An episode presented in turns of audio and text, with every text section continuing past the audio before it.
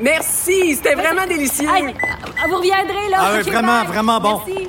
Faites attention. Ah oui. Ouais. OK, salut, à la prochaine. Votre auto, c'est un espace où vous pouvez être vous-même. Hey, c'était pas mangeable comme repas. Elle mérite d'être bien protégée et vous méritez d'être bien accompagné. Trouvez la protection la mieux adaptée à votre auto avec Desjardins Assurance et obtenez une soumission en quelques clics sur desjardins.com. Protégez vos dépôts, c'est notre but. La SADC protège vos dépôts dans les institutions fédérales, comme les banques. L'AMF les protège dans les institutions provinciales, comme les caisses. Oh, quel arrêt! Découvrez ce qui est protégé à vos dépôts sont protégés.ca. Cube Radio. Salut, c'est Charles Tran avec l'équipe dans 5 minutes. On s'intéresse aux sciences, à l'histoire et à l'actualité. Aujourd'hui, on parle de la mort. Qu'est-ce qui se passe avec notre corps lorsqu'on meurt? C'est un processus universel aux étapes bien précises et on va les détailler, ces étapes, d'un point de vue biologique. Alors, les oreilles jeunes et ou sensibles, peut-être s'abstenir. Imaginons une personne qui fait un arrêt cardiaque, ça se produit pour plus de 55 000 Canadiens chaque année depuis 2021. C'est la plus importante cause de décès après les tumeurs malignes. Alors quelles sont les étapes depuis la minute zéro du décès, au moment où le cœur cesse de battre, jusqu'à la décomposition du corps? Voici Cybelle Olivier. Minute zéro. Le cœur s'arrête. Quelques instants et le cerveau cesse de recevoir le flux sanguin nécessaire pour fonctionner correctement.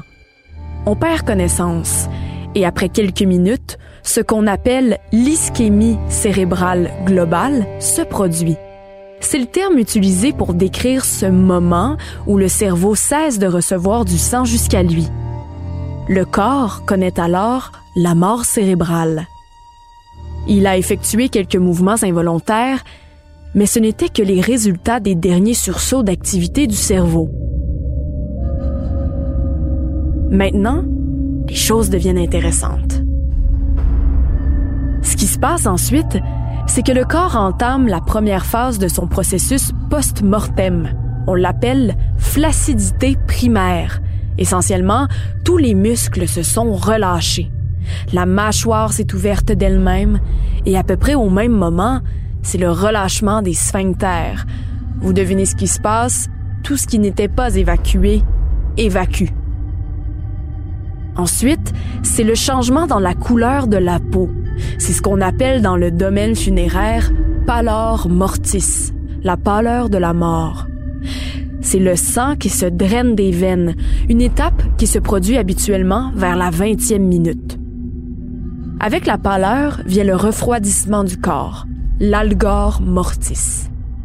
Le corps humain généralement assez chaud à une température normale entre 36,1 degrés Celsius à 37,2 degrés Celsius.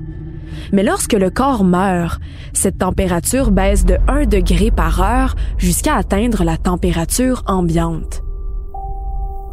Plus il fait froid autour du corps, plus le processus de décomposition ralentit. À ce moment-là, le sang va s'accumuler là où il peut.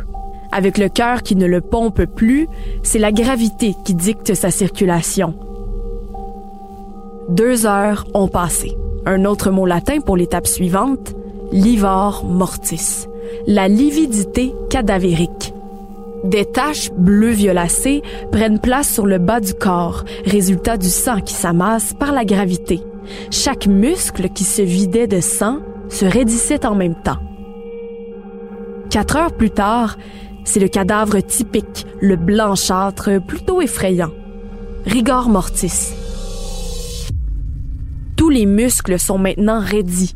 La bouche s'est tordue, est ouverte, avec un visage marqué de l'expression typique de peur qu'on raconte souvent voir sur les morts. Ce n'est pas une émotion qui s'est figée dans le temps, mais le simple résultat du processus de rigidité cadavérique. Il a commencé, comme il commence toujours, par les paupières. Les yeux se sont ouverts et la rigidité s'est propagée tout au long du corps jusqu'aux orteils. Douze heures se sont écoulées. Le corps est devenu très rigide. La décomposition, elle, commencera réellement deux jours plus tard. Alors, la rigidité fait place à une autre phase de relâchement qu'on appelle flaccidité secondaire. C'est à ce stade que la peau commence à se rétracter légèrement, créant l'illusion que les cheveux et les ongles poussent. La rigidité cadavérique se dissipe alors dans la direction opposée, partant des doigts et des orteils jusqu'au visage. C'est une étape qui se fait généralement en deux jours. Le résultat, tous les muscles du corps seront à nouveau détendus. C'est le jour 4 dans la mort. Arrive le moment nommé cannibalisation du corps. C'est ce qui va rendre les morts vraiment morts. Je vous apprendrai rien en disant que votre corps est un organisme vivant, maintenu par un système immunitaire. Et par l'arrêt de celui-ci, toutes les bactéries de l'intestin et d'ailleurs étaient libres d'explorer. On pourrait dire que le corps a commencé à se dévorer lui-même. Les protéines ont entamé leur décomposition et toutes les bactéries commençaient à digérer le cadavre de l'intérieur. Cette phase de décomposition rend d'abord le corps presque vert et provoque l'odeur nauséabonde typique des histoires de cadavres. Après cinq jours, le corps a commencé à enfler et des ampoules se sont formées à différents endroits. Le corps commençait à fermenter. C'est dû aux bactéries qui, en pleine action, créaient des gaz qui finissaient par s'échapper. Un mois est passé. Le corps a poursuivi sa désintégration. Les vers, s'ils y avaient libre accès, l'auraient déjà digéré à 60% la première semaine. Les os, s'ils restent exposés à la surface, seraient réduits en poussière en deux ans. Et enterrés, ils seront conservés plusieurs millions d'années. Ouais, la mort, c'est un long processus détaillé qui est étudié par les thanatologues. Alors, la thanatologie, c'est la science de la mort. Elle étudie les mécanismes et les aspects médicaux légaux de la mort, tels que les changements corporels qui accompagnent la mort et la période post-mortem, mais aussi les aspects sociaux plus larges liés à la mort. Donc, c'est une science qui fait appel à plusieurs disciplines. Merci beaucoup, Sybelle Olivier. C'était en cinq minutes.